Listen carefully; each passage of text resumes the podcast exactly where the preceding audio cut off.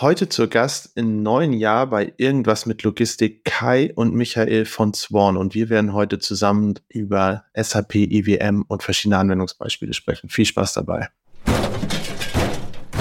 Gestern verreckt mir der Stapler, heute Stress mit dem Einkauf und jetzt dieser Scheiß. Welcher Depp hat denn das hier raufgestellt? Hört ihr denn keinen Podcast? Chef, Chef, was denn für ein Podcast? Na, irgendwas mit Logistik!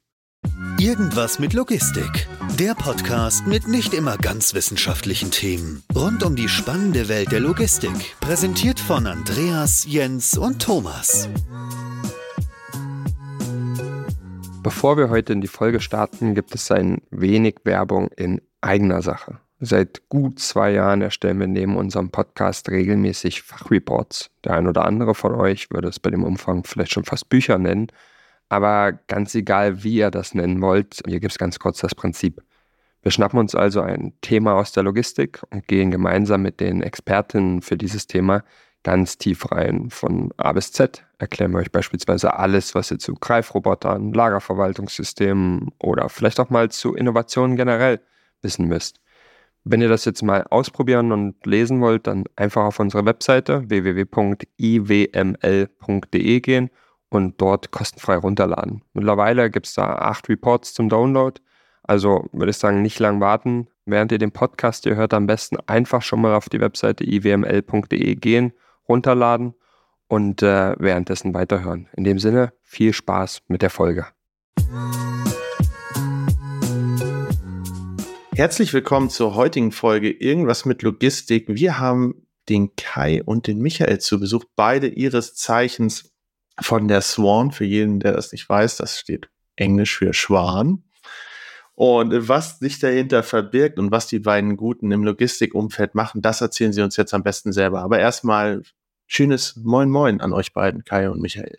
Moin. Und bevor es zu spät ist, auch noch ein Moin an den Andreas natürlich als mein heute. Ich dachte schon, du hast mich vergessen. Ähm, du startest heute wild in die Folge, aber Guten Tag. Wie könnte ich dich vergessen? Wie könnte überhaupt jemand dich vergessen? Aber bevor wir da zu tief einsteigen, Kai, Michael, erzählt doch gerne mal ein bisschen was über euch und was ihr eigentlich den ganzen Tag so treibt.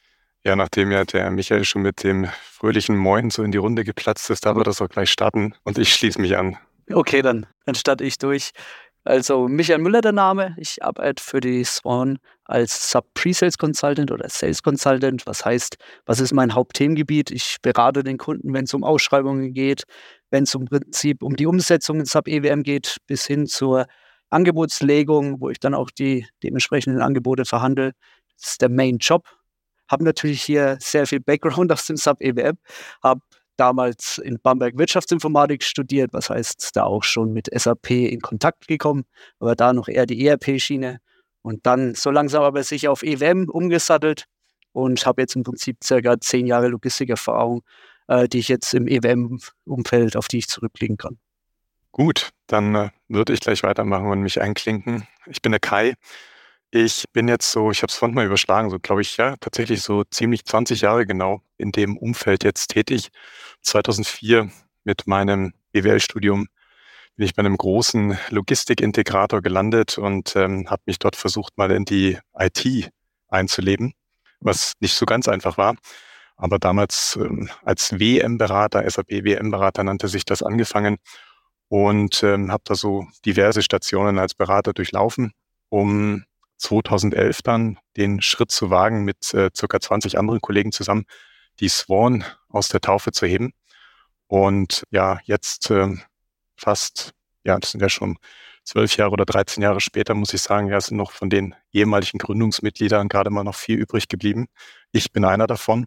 Und ich habe diesen Job des Sub-Beraters dann noch eine ganze Zeit lang wirklich eigentlich immer noch gemacht. Das heißt, harte Projektarbeit mit dem Kunden in den Clinch gehen, Prozesse ausarbeiten, im System umsetzen, vom Customizing, Entwicklung bis zur Betriebnahme. Das habe ich alles ähm, durchgemacht. Aber seit drei Jahren kümmere ich mich mehr oder weniger auch um die Geschicke der Swan selber. Zusammen mit einem Team von vier Leuten sind wir, gehen wir jetzt im Prinzip das Thema Swan Geschäftsleitung. Ähm, da bin ich als Prokurist unterwegs. Und das ist jetzt momentan, glaube ich, so mein Hauptbusiness, was ich so mache. Aber so ganz äh, raus aus der Projektwelt bin ich nicht. Er kann es nicht lassen. Er kann es nicht lassen, genau. Sehr zum Leidwesen meiner Kollegen. Aber es macht halt immer noch wahnsinnig viel Spaß, so tagtäglich mit den Kunden zusammen coole Prozesse aufzusetzen. Einmal Berater, immer Berater, hört man ja so. Höre ich zumindest auch öfter. Ähm, wir haben auch mal in einer Beratung gearbeitet, gemeinsam mit Jens übrigens. Aber das wird man wahrscheinlich nicht los, das Image, beziehungsweise auch die Lust daran, mit Kunden zu arbeiten und ähm, an den Projekten zu arbeiten. Was mich aber als allererstes mal interessiert, weil wir haben schon hundertmal jetzt SAP gedroppt und gehört, dass ihr im SAP-Umfeld unterwegs seid.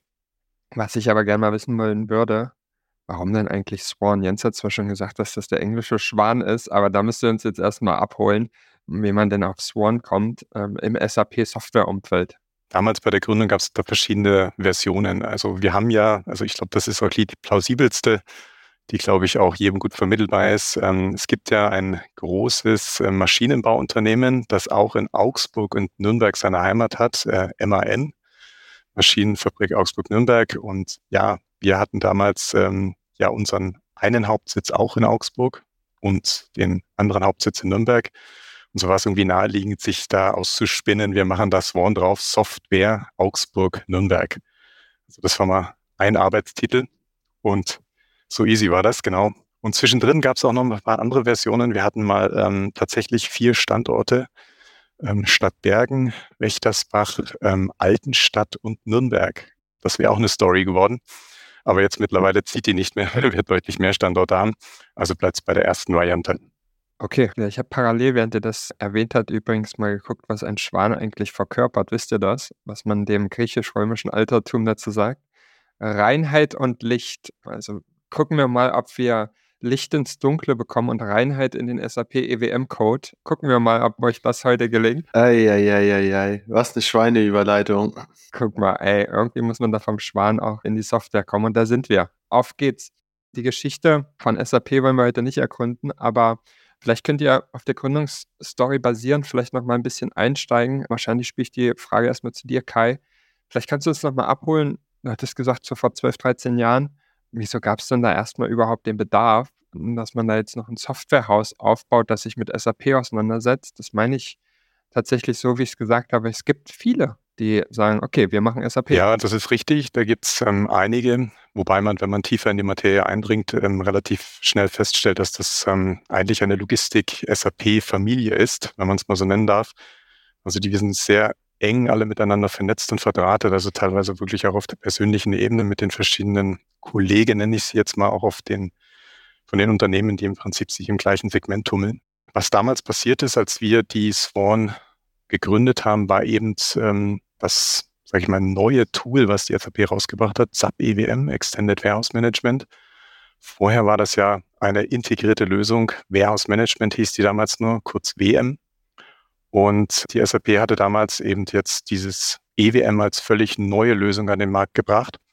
Und da hat sich für uns eben die, ähm, sag ich mal, die Chance gegeben, mit dem Wissen, was wir bereits schon aus einigen Projekten umsetzen konnten, weil wir, glaube ich, so damals zum damaligen Zeitpunkt äh, mit die ersten waren, die tatsächlich echte Projekte beim Kunden mit EWM machen durften, uns selbstständig zu machen. Und äh, die Chance haben wir einfach beim Shop vergriffen, ja wenn du sagst, ihr, du konntet da Projekte machen und ihr macht ja auch immer noch Projekte, wie muss ich mir das eigentlich vorstellen? Was überführt ihr von eurem Know-how beziehungsweise Besonderes in so ein Projekt mit rein? Geht es dann darum, um beispielsweise Handhabung? Geht es um Projektmanagement? Ihr schreibt ja SAP EWM dann nicht nochmal komplett neu nach. Ähm, was ist sozusagen das, was ihr dann da als Mehrwert mit reinbringt in solchen Projekten? Wir haben halt eine Standardsoftware, die nennt sich SAP.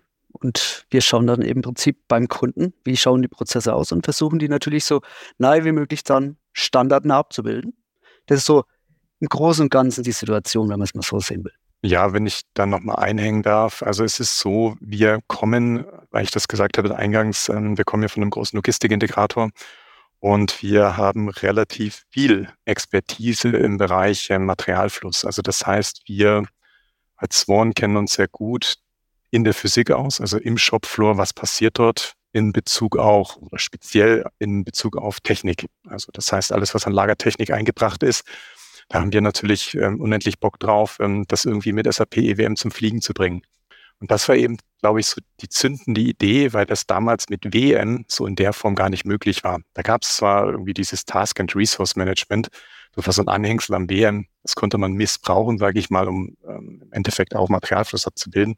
Aber mit dem EWM hat das SAP geschafft, das erstmalig mit in ein System als funktionierende Lösung zu bringen. Und ähm, da haben wir halt die Chance gesehen, mit unserem Wissen, was wir halt über den Logistikintegrator auch hatten, das als Chance zu nutzen, eben ja coole Projekte zu machen. Und das war auch der Türöffner bei vielen Kunden, dass wir mit diesem Nischenwissen oder Nischen-Know-how im Prinzip Projekte jetzt machen konnten im SAP-Umfeld, wo sich viele Kunden äh, zu Beginn nicht zugetraut haben, weil sie gesagt haben, SAP kann das schlichtweg nicht oder wir haben nicht das Know-how intern im Haus, sowas aufzusetzen. Und ja, aus der Richtung sind wir gekommen, ja. Tatsächlich kenne ich das so ein bisschen in der Wahrnehmung ähm, oder auch in, in Hörensagen aus, aus anderen Projekten, äh, wenn es Automatisierungsprojekte gab und äh, SAP involviert war, hat man immer schnell gesagt, okay, da brauchen wir eine Middleware, das kann SAP nicht. Wenn ich mich auf eurer Webseite umgucke, ähm, dann hatte ich auch schnell den Eindruck, dass das so ein bisschen eure DNA ist oder geworden ist, dass man, wenn man in die verschiedenen äh, Branchen reinschaut, die ihr da so bedient oder bevorzugt bedient auf eurer Webseite, ich nehme jetzt mal Pharma als Beispiel oder bei Fashion hatte ich geguckt, dann gibt es immer so einen kleinen einleitenden Text, ähm, was ist das eigentlich für ein Vertical? Und dann, bam, kommt äh, hier direkt die Lösung. Bei mir ist das der A-Frame gerade, äh, der mich hier anschaut bei Pharma. Äh, bei Fashion kommt direkt der Taschensorter auf der Webseite. Das heißt, dieses ganze Thema SAP in Verbindung mit Automatisierungstechnik ist wahrscheinlich so ein bisschen der Kern von dem, was ihr macht und wo ihr eure Kompetenz aufgesetzt habt und das, was ihr auch machen wollt. Ne? Sowohl als auch. Also ist nicht so, dass wir jetzt nur komplett voll in die Automatisierung gehen und komplett manuelle Leger sozusagen links beiseite legen. Wir machen auch manuelle Themen, aber meistens haben wir halt diese Kombination. Was heißt, wir haben den normalen Shopfloor, manuelle Bereiche und integrieren dann zum Beispiel auch noch den Automatikteil. Also gerade das äh, macht uns auch ein bisschen aus. Wir sind so wenig die Techies, wir haben da richtig Bock drauf auf neue Techniken, die wir da einbinden können, Roboter und alles in dieser Art. Und natürlich aber auch das logistische Wissen, was halt auch sehr, sehr wichtig ist, wenn man gerade SAP EWM-Projekte macht. Also nur einfach jetzt EWM zu können, ja, das ist schon schön und gut, aber wenn man natürlich jetzt dieses logistische Wissen auch noch mit reinbringt, was wir eigentlich wirklich alle haben, ist natürlich die perfekte Kombi dann. Techie und äh, Logistik ist einfach eine Mega-Kombi, sagen wir es mal so. Ist ja auch ein spannender Ansatz, den du da sagst, weil es bringt ja auch nichts, nur Techie zu sein, dann schraubst du im Backend eine richtig, richtig gute Lösung zusammen. Dann hast du da aber den Go Live und niemand kann damit wirklich arbeiten, weil die Leute, die dann damit arbeiten müssen und wollen, nicht wirklich dann die Techies sind, die dann die Lösung zusammen gebastelt haben, sage ich jetzt mal, und das despektierlich zu meinen. Wie geht ihr denn mit sowas um? Gibt es da spezielle Ansätze, beispielsweise auf dem Shopfloor, da auch eine gewisse Visibilität der Materialflüsse darstellbar zu halten oder entsprechend mit Cockpits und so weiter unterstützen zu oder Unterstützung bereitzustellen? Wie ist da, seid ihr da aufgestellt in der Hinsicht? Ja, ich ähm, hätte sogar vielleicht nochmal, ähm, weil ich es einfach cool finde, ich wollte es einfach nochmal erwähnen zum vorhergehenden Thema.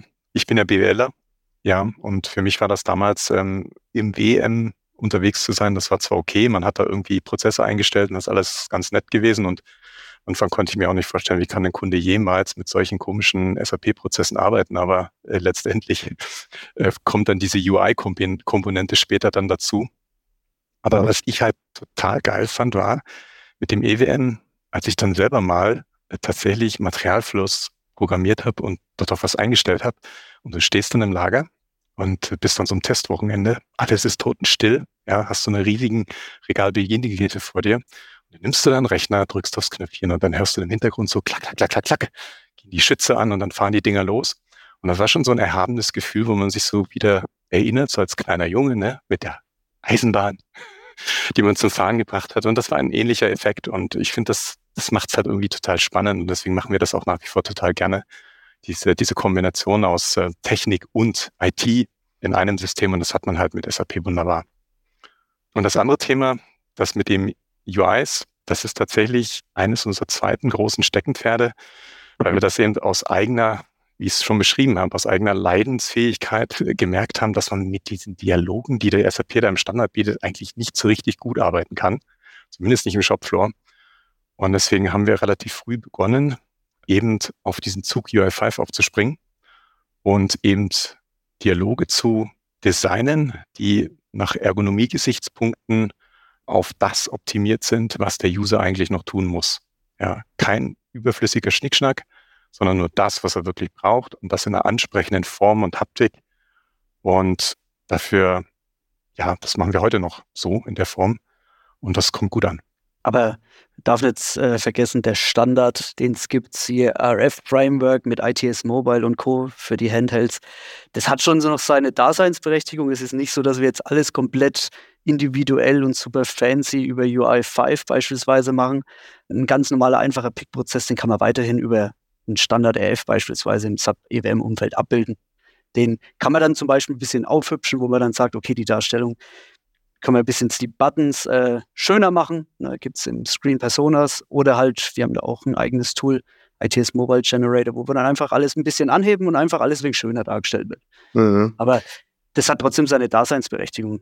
Also ja, absolut. Ich denke ich denk mir aber auch, wie du es gerade beschrieben hast, ähm, man muss es ja ein bisschen auch immer trennen zwischen Funktionalität und was ist leicht zu handhaben. Es, es kann, etwas kann ja super funktional sein, ohne dass es aber produktiv leicht zu handhaben ist. Und das finde ich sowieso mal ein spannendes Thema, das ganze Thema UX, weil am Ende des Tages hast du da ja Leute auf Shopfloor, die ja aus einer Welt kommen, heutzutage vor allem super viel intuitiv mit Apps arbeiten können und so weiter oder bisschen früher intuitiv mit Sachen wie Facebook oder so. Und gefühlt kamen aber diese ganzen WMS-Logiken, als auch mal abseits von SAP, so aus so einer transaktionsgetriebenen Architektur, halt eher was damit zu tun hat, wie Software ganz am Anfang funktioniert hat, so vor 20, 30 Jahren, gefühlseitig. Ne? Also ist jetzt historisch alles nicht korrekt, was ich wiedergegeben habe, aber ich finde nämlich auch, da sollte man den Schritt dahin gehen, weil desto intuitiver ein Prozess ist, desto schneller merkst du beispielsweise auch, wenn was schief läuft oder was verbessert werden kann. Wenn man immer nur stumpf eine Tätigkeit nach der anderen aneinander reiht,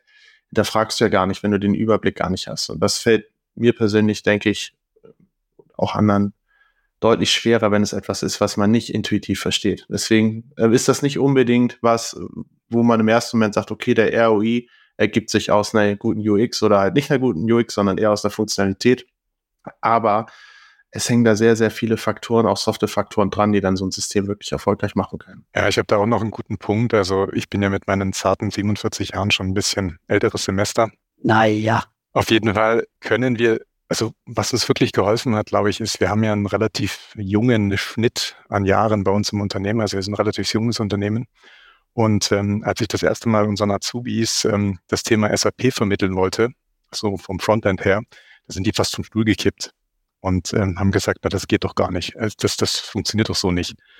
Und ich glaube, das war so die Initialzündung für die Suche nach etwas anderem. Und dann kam dieses Thema UI5 eben da auf und dann waren die Jungs total heiß drauf, ähm, sich in dieses Thema reinzuarbeiten. Und da ist am Ende was richtig, richtig Geiles rausgekommen und ein ganz neuer Ansatz. Und ähm, da hat man manchmal diese Betriebsblindheit, weil man das halt gewöhnt ist, seit Jahren mit diesem System so zu arbeiten. Und wenn dann jemand Frisches kommt, ähm, der das anders gewöhnt ist, weil heute die Technik, die Handys, ähm, mit den Apps, mit denen ich heute unterwegs bin, die funktionieren ganz anders, dann transportiert man diesen Ansatz auch jetzt in die SAP-Welt. Und ich glaube, das hat nochmal eine Tür aufgestoßen für uns auch.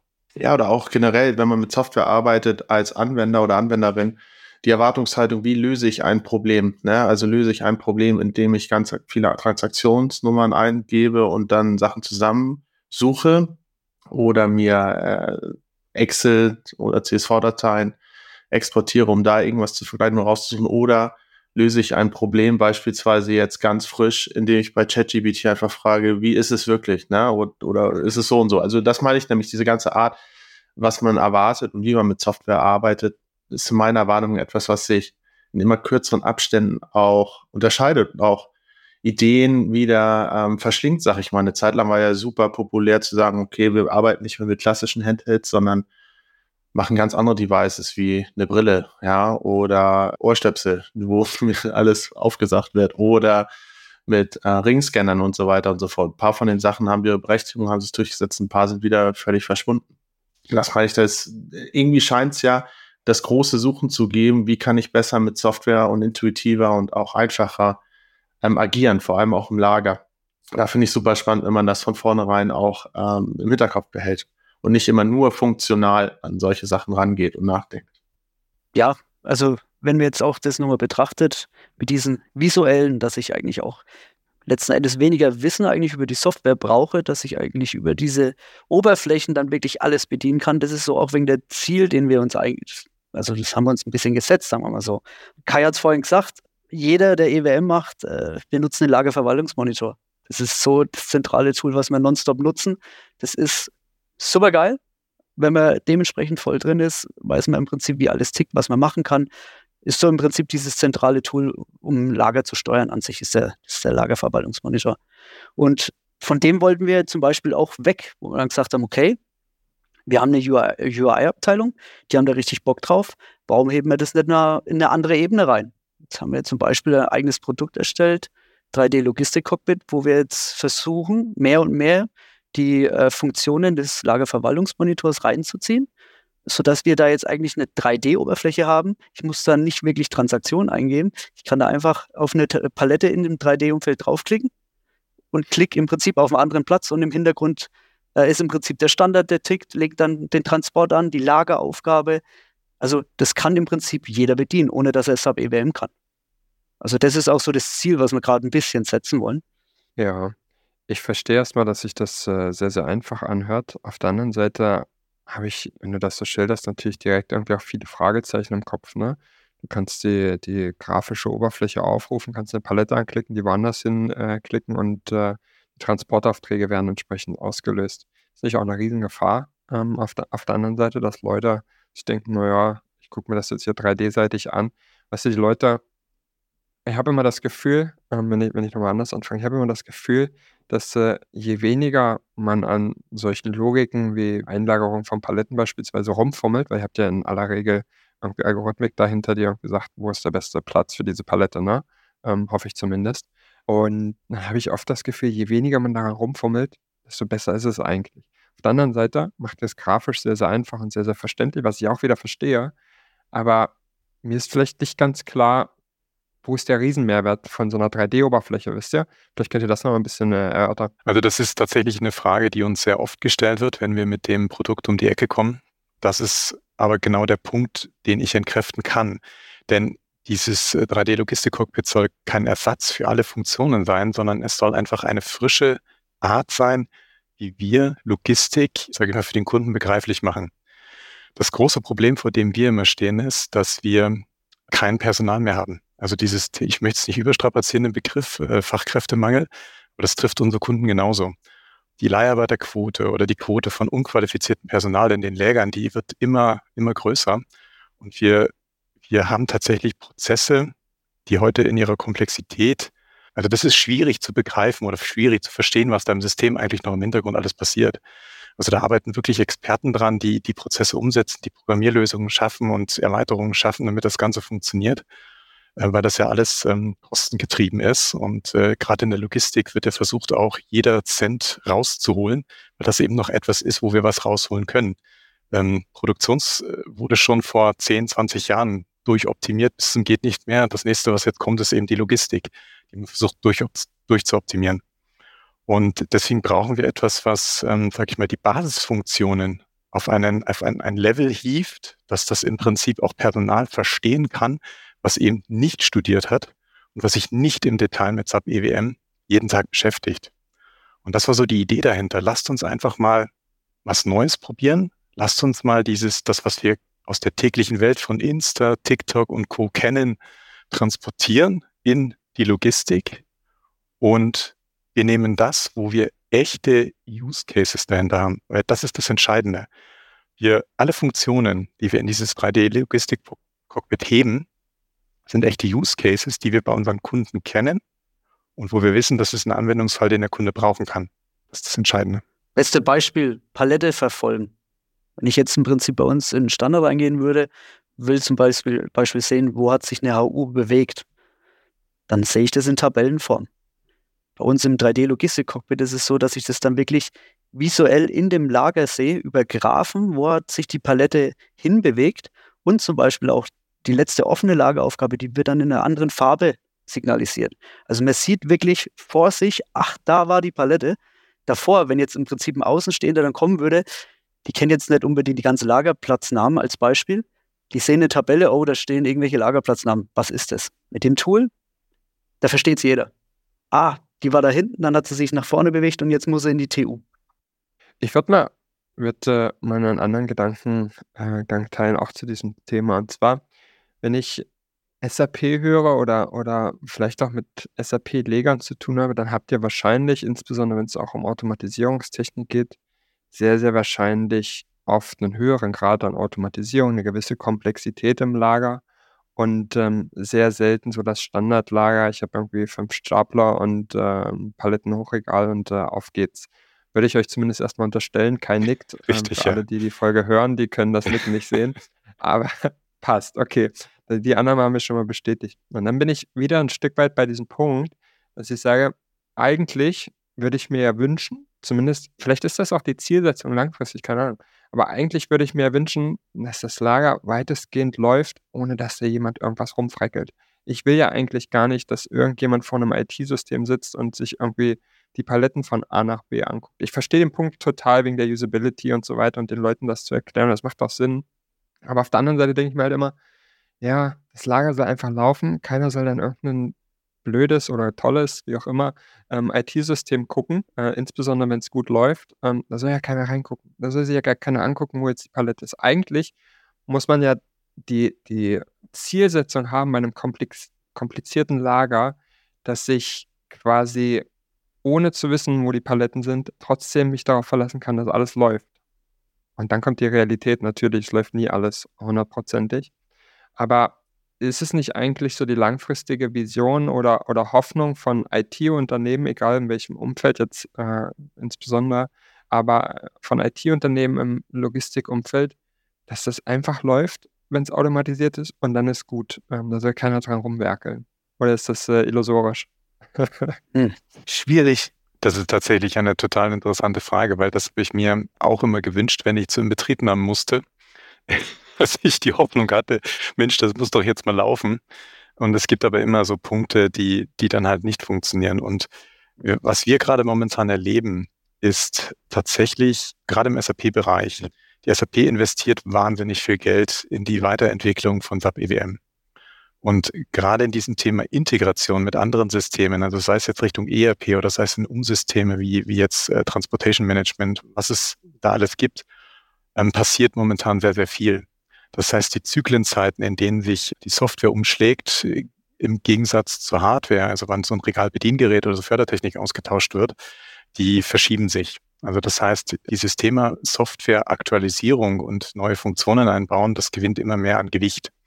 Also das heißt, man wird nicht die Anlage abgeben und das wird dann immer so für bis in alle Ewigkeit ähm, so funktionieren oder zumindest auch nicht so lange, wie die Technik steht, sondern wir werden relativ oft, und das erleben wir jetzt auch schon, spätestens nach zwei, drei Jahren ruft der Kunde wieder bei uns an. Es gibt einen riesigen, sag ich mal, Backlog an neuen Funktionen oder Tätigkeiten, die umgesetzt werden müssen. Und ich glaube, das ist jetzt momentan das Thema, dass dieser Hunger nach neuen Funktionen und Möglichkeiten, die es gibt, ähm, gestillt werden muss. Und wir nicht in einen Zustand kommen, wo wir sagen, das System wird eingeschwungen laufen. Das wäre zwar ideal und das wäre toll, aber es gibt so viele neue Anforderungen, denen der Markt auch gerecht werden muss. Also wir denken bloß an die, die Corona-Krise, wir denken an dieses Thema, was dann alles damit einherkam. Frachter blockiert den Suezkanal, ne? wir haben Lieferengpässe und so weiter. Und das sind alles Dinge, jetzt die Kunden anfangen, in ihre Systeme zu bringen mit der Digitalisierung, damit die Logistik, sag ich mal, funktioniert.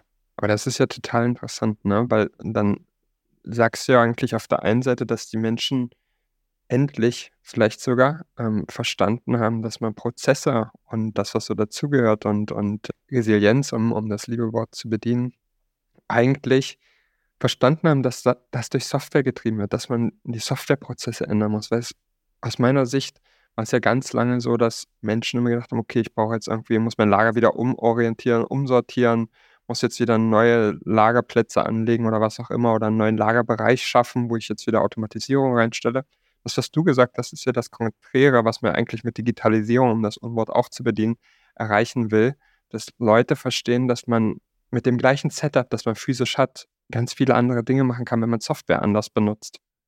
Super wichtiger Punkt. Ich habe auch das Gefühl, das liegt manchmal daran, man beschäftigt sich lieber mit diesem einen großen Step. Ich kaufe mir jetzt was für 10 Millionen an Hardware und stelle ich das hin, dann habe ich einen riesen Impact als so wirklich diese kontinuierliche Arbeit zu machen, die Prozesse immer wieder in Frage zu stellen, weil auch wenn ein Prozess funktioniert, heißt das ja nicht, dass er unbedingt der optimale gerade ist. Oder vielleicht man da eine Suboptimierung betrieben hat, die auf der anderen Seite des Lagers absolutes Chaos erzeugt. Und ich glaube, gerade wenn man sehr lange in Prozessen gearbeitet hat, habe ich die Erfahrung gemacht, wird man da auch so ein bisschen blind für. Dann wird halt viel als, als gegeben angenommen und alternativlos, was halt einfach aber nur gewachsen ist. Und ich finde es auch sehr interessant, dass du das gesagt hast, dass ihr in so kurzen Zyklen dann, also aus meiner Sicht kurzen Zyklen, relativ große Anforderungshaufen bekommt, wo dann alles Mögliche drin ist, was nochmal verbessert werden sollte, weil das fühlt sich auch nicht so an, als hätte man das in der Vergangenheit so gemacht. Das fühlt sich tatsächlich echt nach einem Wandel an. Ja, also was dafür vielleicht ähm, auch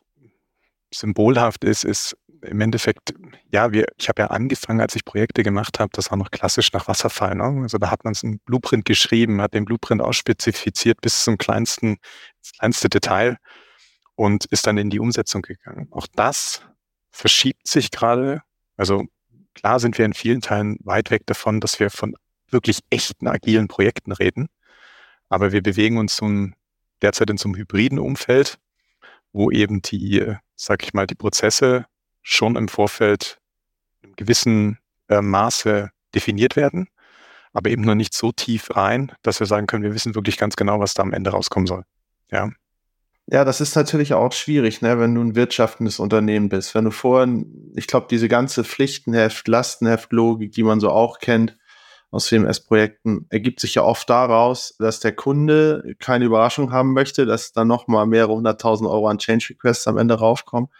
Und ähm, wiederum der Anbieter klar definiert, okay, das war im Projekt und im Angebot vorgesehen und das ist halt eine neue Anforderung. Und dann beschäftigt man sich da Wochen, Monate damit, irgendwie diese Ausformulierung und Tarierung zu finden und dann geht's in die Umsetzung und dann merkt man auf einmal, ah, das Wort nicht richtig bedacht, das Wort vergessen, das existiert in dem Rahmen gar nicht mehr so und so weiter und so fort. Man versucht sich da so eine Scheinsicherheit zu schaffen, einfach um auch irgendwo eine wirtschaftliche Basis zu finden, eine Belastbarkeit zu finden. Und da würde mich das mal interessieren, wie läuft denn sowas bei euch ab? Weil gerade auch SAP IWM ist ja nun mal sehr facettenreich und voller Möglichkeiten und dementsprechend ja auch komplex. Und wenn ihr da mit agilen Methoden reingeht, wie muss ich mir das denn überhaupt vorstellen, wenn ich ein Angebot von euch haben möchte? Wie belastbar ist denn das dann?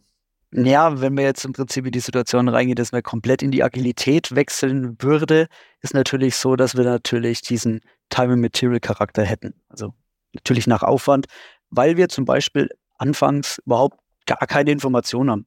Also es passiert auch, dass ein Kunde grob weiß, was er will, aber äh, es gibt keine Spezifik Spezifikation, es gibt einfach nichts. Und da müssen wir natürlich auch erstmal diese beratende Rolle einnehmen. Und dann, wenn wir diese Basis geschaffen haben, kann man natürlich irgendwo trotzdem Abschätzungen abgeben. Aber wir werden dann nicht irgendwo in einen Testpreisbereich reingehen. Wir sind dann eher in so einem Budgetbereich, in dem wir uns befinden. Und das ermöglicht natürlich dieses Atmen, diese Agilität dann auch. Und das ziehen wir dann im Projekt durch. Ich meine, der Kai äh, hat jetzt gerade äh, erst ein komplettes agiles Projekt oder er ist noch mittendrin. Äh, vielleicht kann er da auch noch mal einen Input geben, aber es ist wesentlich dynamischer. Also dieses Festpreismodell, klar, wenn wir jetzt Automatikhersteller haben, mit denen man zum Beispiel anbietet, dann kommt man oft in diesen Festpreisbereich, wo man einfach sagt, klipp und klar, ich muss ein Pflichtenheft machen, äh, ich habe eine Realisierungsphase, habe meine Abnahmeszenarien. Das ist ja was ganz anderes, wenn ich jetzt in dieses komplett agile gehe. Da gehe ich auch mehr weg von dieser gezielten Komplettabnahme. Da gehe ich zum Beispiel zur Einzelabnahme. Ich übergebe äh, dementsprechend Pakete, Use Cases, die dann der Kunde auch testen kann. Das ist wesentlich dynamischer und ich finde es auch besser, weil der Kunde viel besser mehr mit einbezogen werden kann. Siehe, ich habe die Sprints, wo im Prinzip ich gebe denen schon mal was, schaut euch mal an, was wir da gezaubert haben für euch, wo man dieses direkte Feedback auch kriegt. Also ich finde, Kunden profitieren eigentlich von diesem agilen Ansatz, als, als wenn es denen irgendwie schaden würde. Aber du hast natürlich die, die zusätzliche Herausforderung, dass du den Kunden natürlich anders abholen musst. Es ist ja was anderes, ne? wenn ich jemandem sage und so ein SAP-Projekt in diesem komplizierten Umfeld, von dem wir vorhin gesprochen haben, das ist ja kein 80-Euro-Projekt. Das kostet ja ein bisschen Geld. Ähm, und in dem Moment, in dem ich äh, Flexibilität im Projekt habe, erkaufe ich mir die ein Stück weit auch immer. Ne? Ähm, zumindest ähm, ist das meine Wahrnehmung. Flexibilität kostet Geld, egal äh, welcher Natur. Du brauchst zwei Dinge. Zum einen muss der Kunde anders verstehen, was er davon hat, also was die Mehrwerte sind und dass es halt plus minus irgendwas werden kann. Es kann ja in beide Richtungen gehen, es kann sich auch positiv auswirken. Und auf der anderen Seite brauchst du natürlich aber auch den Kunden, der das Verständnis hat, ne? der, das, der das Mindset hat, der die Kapazitäten hat, die Ressourcen hat, mit Leuten, du hast es gerade gesagt, Michael, die viel tiefer involviert sind in so einen Entwicklungsprozess und, und in den Prozess der, der Lösungsfindung. Die Leute brauchst du ja auch erstmal, ne? die, die irgendwie das Verständnis haben, okay, jetzt äh, haben wir immer so einen Sprint, jetzt definieren wir hier was, ähm, dann gibt es da verschiedene Rollen in so einem Sprint und dann werden Dinge dynamischer getestet, aber das Große und Ganze vielleicht in dem Sinne noch nicht.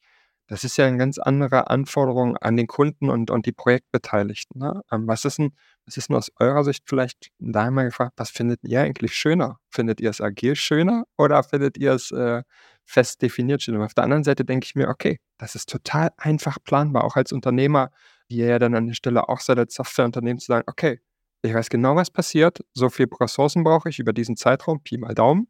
Und ab dafür. Das ist natürlich auch total nett in der Kalkulation und im Wirtschaften. Vollkommen richtig. Ich war tatsächlich früher mit der Meinung, dass die Festpreisprojekte immer das Problem sind. Und ähm, sobald man in so ein TM, also Time and Material Projekt rutscht, dass da irgendwie die Glückseligkeit liegt. Aber das ist äh, mitnichten so. Denn ähm, gerade diese großen Projekte, die wir mittlerweile machen, also wir machen jetzt nicht so Projekte, in denen wir wieder nur mit drei, vier Beratern oder Entwicklern unterwegs sind, sondern teilweise haben wir Teams mit 15, 20 Leuten, die an einem Projekt arbeiten, bergen ein gewisses Risiko. Denn die müssen ja auch unter Last gehalten werden, unter Futter gehalten werden. Und ich muss für diese 20 Leute im Prinzip auch einen entsprechenden Backlog haben, den sie wegarbeiten können. Natürlich wird das Risiko der Kunde ungern an auf sich nehmen, zu sagen, naja, ich kann die Leute jetzt nicht auslasten, weil ich nicht weiß, was ich nächsten Monat für euch zu tun habe.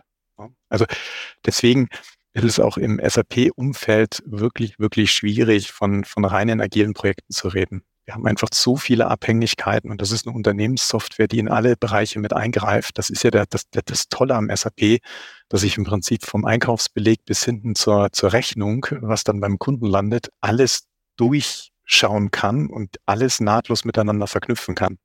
Bedeutet aber, wenn ich an der einen Stelle was schraube, muss ich das an der anderen Stelle auch wieder beachten und wissen. Und das Ganze zu synchronisieren, das ist, wie heißt es so schön immer, zu orchestrieren heutzutage, das ist wirklich eine Kunst für sich. Und deswegen glaube ich, also für mich persönlich liegt momentan tatsächlich der Reiz in diesen agilen Projekten oder in diesen, sag ich mal, hybriden Modellen, weil ich finde, diese Projekte werden auf eine ganz andere Ebene gehoben.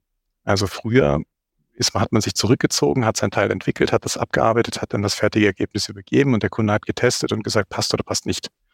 Und heute entsteht ein sehr viel, ein Miteinander. Also das heißt, viele Abteilungen, wir arbeiten mit dem Kunden wirklich eng zusammen. Da entstehen teilweise auch echte Freundschaften bei den Kunden und uns. Und das ist für mich persönlich, in der Projektarbeit, finde ich das eigentlich die, das schönere Arbeiten. Also mir gefällt das einfach besser birgt allerdings, wie es gesagt habe, ganz andere Risiken, aber auch ganz andere Chancen, als das reine Festpreisumfeld bietet. Und deswegen kann man beide Sachen, glaube ich, auch nicht miteinander irgendwie wirklich so sagen, das ist der, das ist das Tolle und das ist das eher Schlechte, sondern jedes hat so seinen Reiz und seine Vor- und Nachteile. Und das finde ich total gut, weil in der Wahrnehmung, zumindest in meiner Wahrnehmung, jetzt mal nicht ständig Softwareprojekte, na, aber in der Wahrnehmung ist es oft so, dass man dass man das Gefühl hat, agiles Arbeiten ist so vielleicht ein bisschen en vogue und, äh, ist dann ist dann ganz schnell das Allheilmittel und so muss das machen, was ihr arbeitet nicht agil. Das ist ja total oldschool, das macht ja gar keinen Sinn, das ist ja voll langweilig. Aber es ist halt eben nicht immer so, ne? manchmal macht es einfach Sinn, auch einen Rahmen zu schaffen, in dem du dich vielleicht bewegen kannst und das Projekt vielleicht abarbeiten zu können und alle wissen vorher, was passieren wird. Manchmal ist es halt einfach das Richtige. Ich glaube, das ist wahrscheinlich sehr kundenindividuell und sehr projektindividuell. Und das finde ich total gut, dass du das oder ihr ähm, auch nochmal so rausgestellt habt, dass halt beides schon Sinn machen kann. Und, und diesen Hybrid-Ansatz finde ich tatsächlich super interessant. Vielen Dank. Ja, sehe ich auch so. Vor allem, ich sehe auch gar nicht, dass es immer von Projekt zu Projekt eine krasse Unterscheidung geben muss. Das ist agil, das ist nicht agil auch in einem sehr abgesteckten Projekt. Ich meine, wir bauen nun mal keine VW Golfs, ne, wovon 100 Millionen im Jahr gefühlt über die Fließbänder laufen. Das ist alles keine Fließbandfertigung. Da wird es immer Themen geben, auf die man kurzfristig reagieren muss, egal ob es im Softwarebereich ist oder im Hardwarebereich. Das ist einfach nun mal so. Und gleichzeitig gibt es aber auch eine gewisse Planbarkeit, die auch möglich ist, basierend auf Erfahrungen, Umfängen. Und ähm, ich bin eigentlich auch eher ein Fan davon, hybride Modelle zu fahren. Und äh, wo es notwendig ist, halt auch eine gewisse Agilität da sein zu lassen. Ich würde aber in dem Zuge auch nochmal interessieren, gerade was Projektaufwände beziehungsweise generell Projekterfahrungen sind. Demnächst wird, glaube ich, äh, SAP WM der Support eingestellt. Kann das sein? Ich glaube, in ein oder zwei Jahren. Wie bildet sich sowas eigentlich in eurem Geschäft wieder? Kriegt ihr dann auf einmal ganz, ganz viele hektische Anrufe?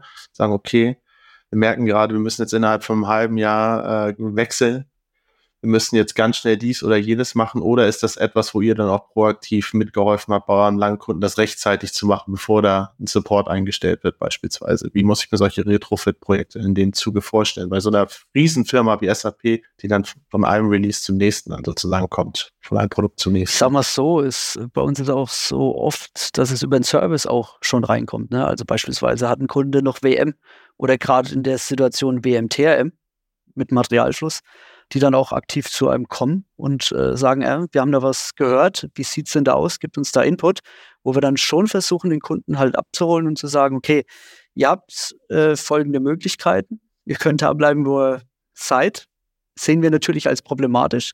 Auch mit Support und Co. ist einfach schwierig. Natürlich würde die Software irgendwo weiterlaufen, aber ihr habt niemanden, der das im Prinzip supportet. Äh, switcht doch bitte auf den neuen Zug, der sich EWM nennt, der einfach auch wirklich SAP-seitig gepusht wird. Wo wir dann den Kunden auch beraten, auch bei den Migrationen unterstützen, wo wir sagen, okay, wir helfen euch da gerne, um von WM auf EWM umzusiedeln. Das sind wir aktiv mit beim Kunden. Es gibt aber auch Situationen, wo nicht der Kunde direkt auf uns zugeht, wo wir dann aktiv auf Kunden zugehen und sagen, wir wollten euch da einfach mal den Hinweis geben, wie ist eure Planung softwareseitig. Ihr müsstet dies und jenes machen. Also da gehen wir auch aktiv teilweise auf den Kunden zu. Aber vieles auch über den Service, weil wir natürlich auch Service-Kunden haben nach dem Projekt. Ja.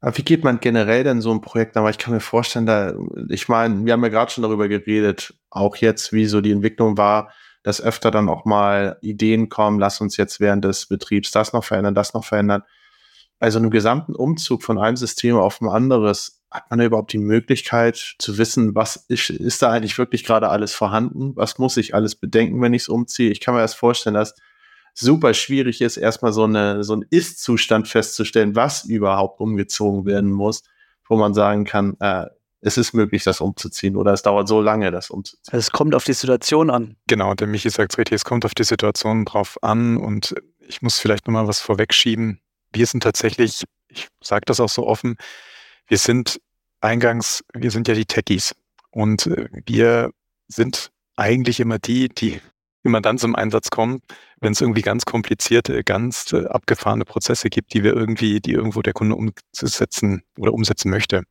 Und diese Brot- und Butterprojekte nenne ich sie jetzt mal wie eine Migration von einem Altlager auf eine Neulager, die landen eher weniger bei uns. Das ist tatsächlich so. Wenn dann bekommen wir das, also solche Themen halt über unseren Service. Michi hat gesagt, die schlagen wenn dann dort auf. Aber in unserer Neuprojektierung äh, haben wir die tatsächlich gerade eher weniger. Was aber ein Riesenthema ist, und das ist jetzt im Endeffekt dieser Umstieg. Es gab ja, oder es gibt die, ich nenne jetzt mal die alte Version EWM, also aus den Urzeiten, wo EWM äh, rauskam. Ähm, das, die letzte Version ist das 9.5 und jetzt geht der ganze Zug ja auf das S4. Also das heißt hier auf die S4-Plattform, auch mit dem dezentralen EWM. Und da ist jetzt momentan ein großer Need auch da zu sagen, ich ziehe EWM-Systeme um. Also das heißt von der alten Technologie auf die neue Technologie, um im Prinzip auch die ganzen Vorteile aus dieser HANA-Integration zu ziehen, äh, von der Geschwindigkeit und Stabilität dieser, dieser ganzen Architektur. Und das ist eher so der Teil, mit dem wir uns momentan viel beschäftigen, das heißt, bestehende EWMs in diese neue S4-Struktur zu bringen. Und da gibt es tatsächlich keinen Fahrplan. Das ist wirklich jedes Mal eine individuelle Betrachtung dessen, was da umgesetzt worden ist. Und man fängt eigentlich mit einem weißen Blatt Papier an und sagt, das ist die Kiste und go for it. Also das heißt, Software rüberspielen und schauen, wir bringen sie zum Laufen. Wir haben jetzt zum Beispiel einen Kunden, der hatte noch ein altes System und der wollte dann jetzt einfach sagen, okay, ich würde gern von meinem Altsystem auf ein neues S4 dezentral switchen. Das heißt, wie gehen wir da überhaupt ran? Man muss natürlich jetzt die Situation sehen, okay, davor hatte er keine HANA-Datenbank, jetzt im neuen Umfeld hätte er eine neue Datenbank. Das heißt, wir müssen jetzt da erstmal hingehen und schauen, wir müssen so einen HANA Readiness Check machen. Was müssen wir am Coding ändern, dass wir im Prinzip das, was ihr jetzt auf dem alten System habt, dass wir das ins Neue bringen können? Und erst wenn diese ganzen Checks durch sind und wir alles angepasst haben, dann findet diese Transition eigentlich statt. Es ist einfach schwierig, auch da irgendwie zu sagen, okay, zum Beispiel, das ist der Preis. Weil man muss im Detail jetzt erstmal reingehen, das Coding prüfen und da ist natürlich Aufwand hinter. Und dann kann man im Prinzip mit dem Umzug starten. Also das ist, wie gesagt, das ist nicht einfach hier so ein Switch. Äh, man muss da wirklich was machen. Sagen wir mal so. Lasst uns an der Stelle zusammenfassen. Umzüge sind auch schwierig, auch nicht euer, euer Kerngeschäft. Ähm, bei, bei der Komplexität vom Umzug hat Jens vielleicht auch an seinen eigenen Umzug gedacht. Der ist immer kompliziert. Ja. Ähm, aber fand ich, fand ich nochmal eine spannende Perspektive. Jens, ich habe in der Zwischenzeit tatsächlich auch noch recherchiert, wie viele Volkswagen Golf im Jahr eigentlich produziert werden. Du hast es nämlich gesagt, Millionen. Tatsächlich ist hier die Headline, der VW Golf ist ein Millionär. Es wurden nämlich eine Million und 11.124 Stück produziert im letzten Jahr. Nur für denjenigen, der sich denkt, wow, baut man wirklich so viele Volkswagen Golf? Wir sollten mehr unnützes Wissen einstreuen. Du hast absolut ich recht. Ich versuche das immer wieder, wie du siehst. Äh, beim letzten Mal mit ganz vielen Zitaten. Ja. Dieses Mal mit dem Nerdwissen rund um den VW Golf. Lieber Michael, lieber Kai, ich würde an der Stelle sagen, vielen lieben Dank für das Gespräch. Hat mir sehr viel Spaß gemacht, mit euch über SAP und den Zusammenhang von Automatisierungstechnik zu sprechen, sowie aber auch unseren kleinen Ausweis an die agile und äh, nicht agile Softwarewelt. Es hat mir sehr viel Spaß gemacht und war eine gute Diskussion. Ich werde an der Stelle sagen, vielen Dank und äh, bis zum nächsten Mal bei Irgendwas mit Logistik. Danke. Danke euch. Ja, vielen Dank euch auch.